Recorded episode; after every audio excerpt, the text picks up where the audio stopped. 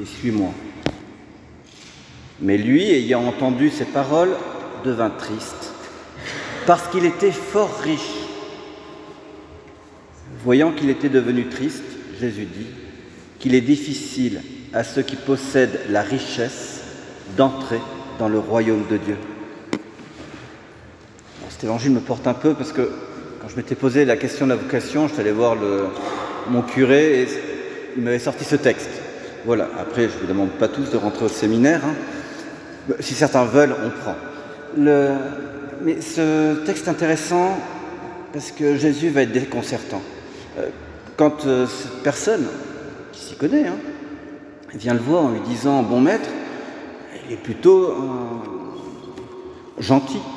Il est en train de lui dire Bon maître, c'est-à-dire Je vois que tu es doué dans ce que tu fais et que quand je t'écoute, tu vas me dire quelque chose de vrai sur Dieu que je vais pouvoir suivre. J'aurai un bon enseignement qui me permettra de connaître le bon Dieu. Jésus le regarde et lui dit Pourquoi m'appelles-tu bon? En gros, il est en train de le lancer dans une discussion philosophique. Ok, tu as utilisé le mot bon, maintenant on va en rediscuter. Sachant que la personne qui est en face de lui, c'est quelqu'un qui a beaucoup de bien. Donc il y a un petit jeu sur lequel le Christ va jouer rapidement. Et d'ailleurs, l'enjeu de cette euh, page, de ce texte, c'est se dire mais quel est le véritable bien? Quelle est la véritable bonté que je dois obtenir? Qu'est-ce que c'est qu'être bon? Et quand il lui dit Dieu seul est bon, là il est en train de parler des transcendantaux. Alors un transcendantal, c'est assez simple, il y en a quatre, je vais en parler des deux, qui m'intéressent le plus. Quand une chose est, d'accord, d'accord, il y a une chose, c'est qu'elle est vraie. Hein. la vérité qui s'adresse à la connaissance, c'est connaître une chose telle qu'elle est. C'est ça la vérité. Donc Dieu est vrai, il correspond totalement à ce qu'il est. Et il se connaît parfaitement tel qu'il est. En cela, Dieu est vraiment vrai et vérité. Et une autre qui s'appelle la bonté. Si une chose est, parce qu'elle est créée par Dieu, elle est bonne. Toute chose créée est bonne. Et le principe de quelque chose de bon, c'est qu'il est aimable c'est important, quand vous dites que quelque chose est bon, vous êtes, vous êtes en train de dire que cette chose est aimable, que je peux avoir de l'appétence pour elle. Et c'est vrai que si on regarde bien Dieu, celui qui possède en lui toute la bonté, tout ce qui est bien, tout ce qui est aimable, c'est lui, Dieu est amour. Quand vous dites Dieu est amour, vous me dites Dieu est bon. Le seul bien que nous devons désirer et le plus désirable de tous ne peut être que Dieu.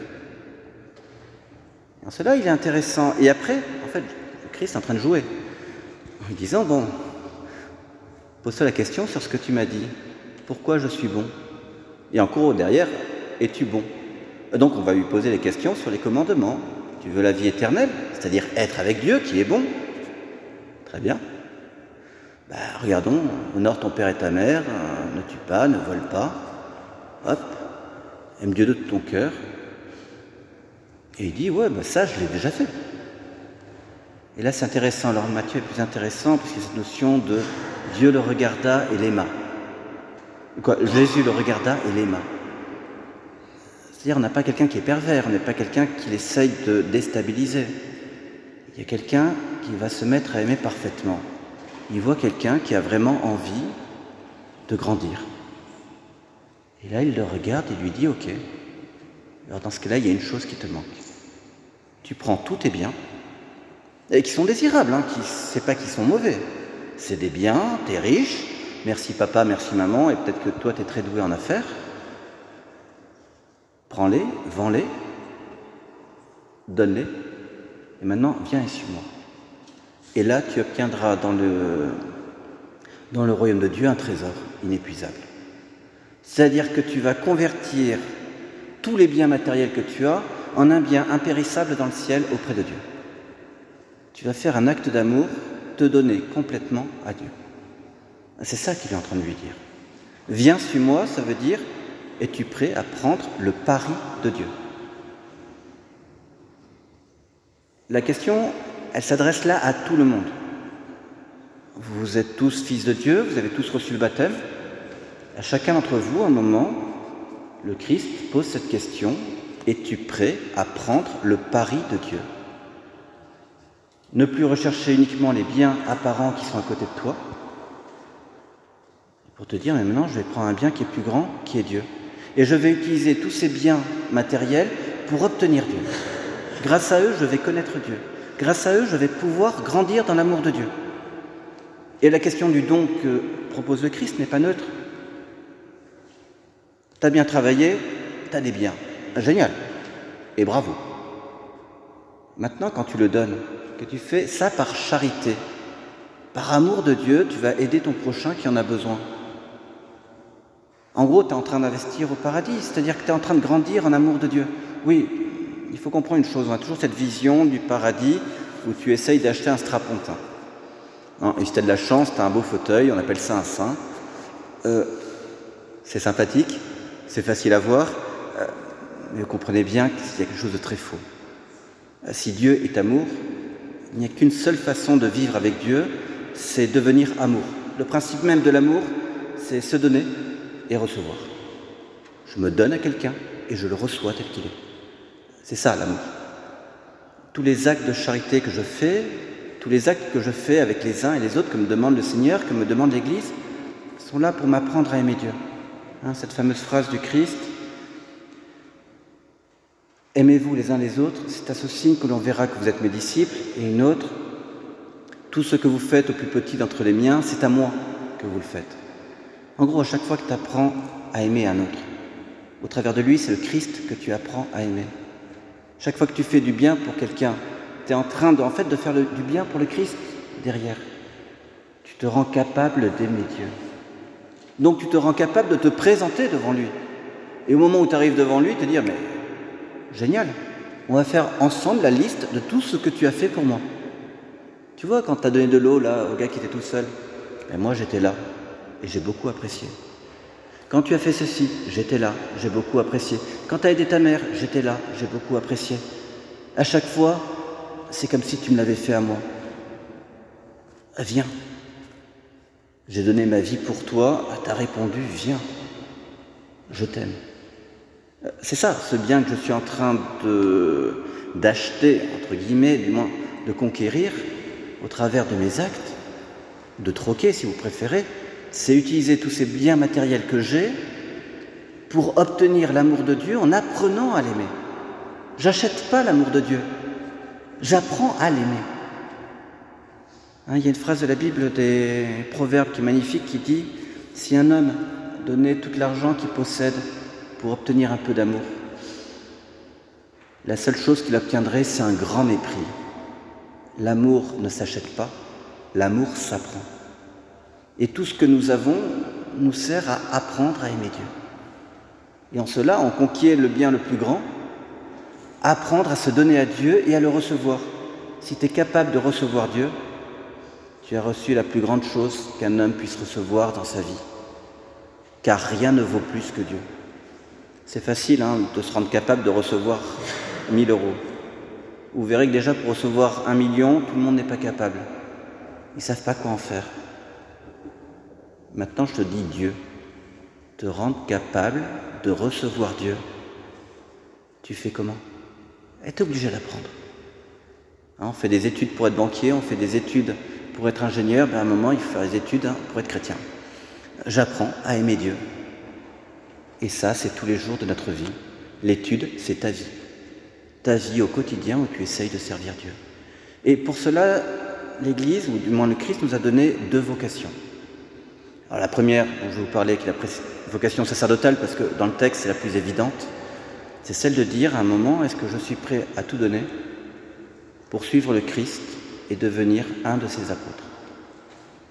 Il n'y a pas de plus grand bien. Un moment, tu en train de dire, voilà, est-ce que je suis prêt à prendre le risque de dire, j'abandonne tous ces biens que Dieu me présentait pour me dire, je vais en prendre plus qu'un, la parole de Dieu que je transmettrai, la grâce de Dieu que je transmettrai. Le prêtre, c'est une chose qui est magnifique et je le tiens d'une conférence que j'avais eue à Rome avec le euh, pape Benoît XVI, qui à un moment définit le prêtre en disant Tu as Dieu, tu as les hommes? Le prêtre, il est au milieu. il présente les hommes à Dieu et il ramène les grâces de Dieu vers les hommes. C'est-à-dire qu'il devient un canal pour faire passer les dons de Dieu pour les autres. Euh, tu as un endroit où tu peux donner le plus de grâce au monde qui t'entoure.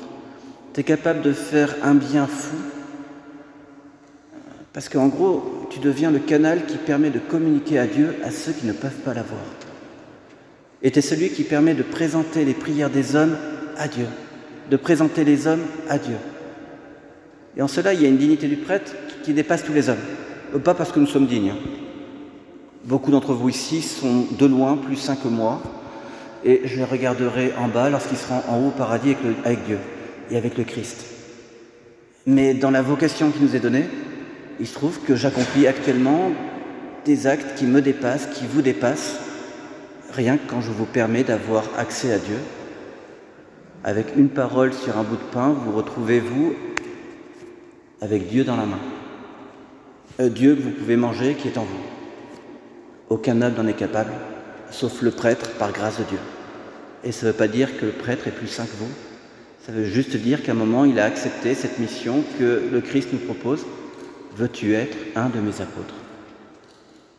Veux-tu être celui capable de pardonner? En te détachant de tout, tu es capable aussi de recevoir les confidences de tous. Et en faisant ça, tu es capable de les recevoir au nom de Dieu et de donner le pardon de Dieu.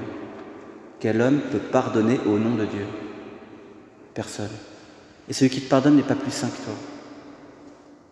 Et par contre, il a cette capacité, cette mission qu'il a acceptée, de pouvoir écouter ton repentir devant Dieu et t'accorder le pardon de Dieu. Et c'est pour cela d'ailleurs que nous avons ce problème du célibat. Quoi, un problème, pas autant que ça. C'est que cela nous permet d'aimer tout le monde. Il y a deux vocations. Hein, je vous ai dit, donc là on parle du vocation sacerdotale, hein, ou même religieuse. Hein, il y a des religieuses ici, qui est celle de dire je ne vais aimer personne en particulier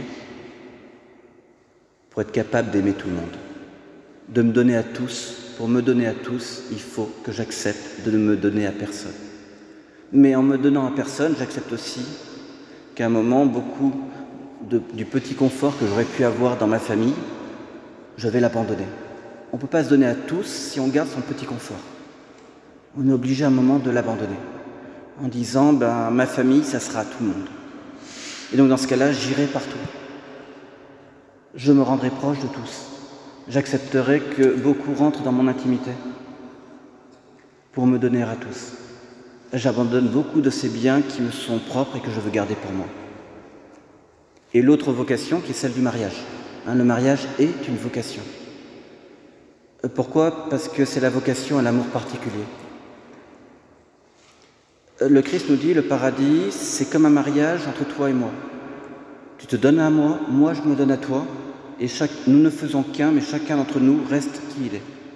Tu gardes ta personnalité. Ça s'appelle le mariage le mariage, un homme se donne à sa femme, sa femme se donne à son mari, les deux ne font plus qu'un, mais chacun garde sa personnalité. Et là, ils vont apprendre l'amour particulier, apprendre à aimer une personne de tout son cœur, se donner complètement à une personne, et au travers de là, faire rayonner toute une famille. La famille se nourrit de l'amour des parents. C'est grâce à l'amour des parents que les enfants vont être aimés pour ce qu'ils sont, pas pour ce qu'ils ont. C'est grâce à cet amour que les enfants vont apprendre à aimer en regardant les parents s'aimer. C'est grâce à cet amour que les enfants vont recevoir l'éducation et construire la société qui nous entoure. Vous êtes tous fils de quelqu'un. Donc, il y a bien un amour, un moment qui vous a engendré. C'est l'amour de vos parents. Et cet amour-là, on en a besoin. Même nous, en tant que prêtres, on en a besoin. C'est vous qui nous apprenez comment, du moins vous, les couples, qui nous apprennent comment on doit aimer Dieu. Dieu nous dit dans toute la Bible, Ancien Testament, Nouveau Testament, je vous aime comme un fiancé aime sa fiancée.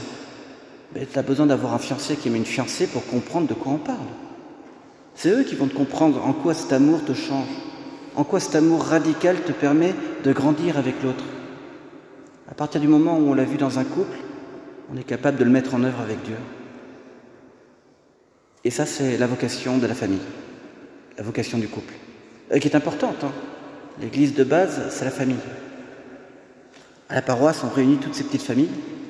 C'est elles qui vont donner à notre paroisse son côté familial, son côté accueillant. Le prêtre ramène Dieu, les familles ramènent les hommes. Et ça, c'est l'Église. Et il y a deux vocations. Et les deux sont complémentaires. Le seul problème qu'on en a, c'est qu'à un moment, on aimerait tous avoir dans notre boîte aux lettres une petite lettre de Dieu le Père en disant Tiens, ta vocation, c'est ça. Non, mais on rêverait. Imaginez, euh, vous recevez la lettre euh, Toi, je t'ai prévu que tu te maries avec Enzo. Euh, voici son numéro de téléphone, t'as qu'à appeler. Il a la même dans sa boîte aux lettres. T'en rêves. Et tu l'auras pas. Ou une autre. Tiens, t'es invité au séminaire, rentre, t'inquiète pas, tout est prévu, je te donne même les paroisses que tu auras. Hop, tant de paroissiens, va voir ton évêque. On en rêve, tu l'auras jamais. L'amour se programme pas, l'amour se vit. Et ces vocations sont des vocations à l'amour, donc elles doivent être vécues dans la confiance. Et c'est notre grand drame. Et je finirai par là. Un ange aime ceux qu'il connaît. Nous, nous aimons ceux en quoi nous croyons. Je ne vous connais pas parfaitement, je suis obligé de vous faire confiance. Ça s'appelle la foi. Je fais confiance en vous en permanence, je mets ma foi en vous à chaque fois que je crois en vous pour une chose ou une autre. Cette même foi qui plaît à Dieu qui nous la demande en permanence. Vous remarquerez souvent le Christ demande crois en moi. Il ne dit pas aime-moi, mais crois en moi. Et la vocation passe par là. À un moment, est-ce que je suis capable de croire en Dieu, faire confiance à Dieu, accepter que par des petits éléments, il est en train de me dire tu prends tel chemin ou tel chemin. Ton bien est là. Mais à un moment, tu ne peux pas arriver à répondre si tu ne poses pas cette question que le Christ pose, et c'est là où je terminerai. Comment es-tu prêt à utiliser tous les biens que tu as pour Dieu? Comment es-tu prêt à les investir pour Dieu?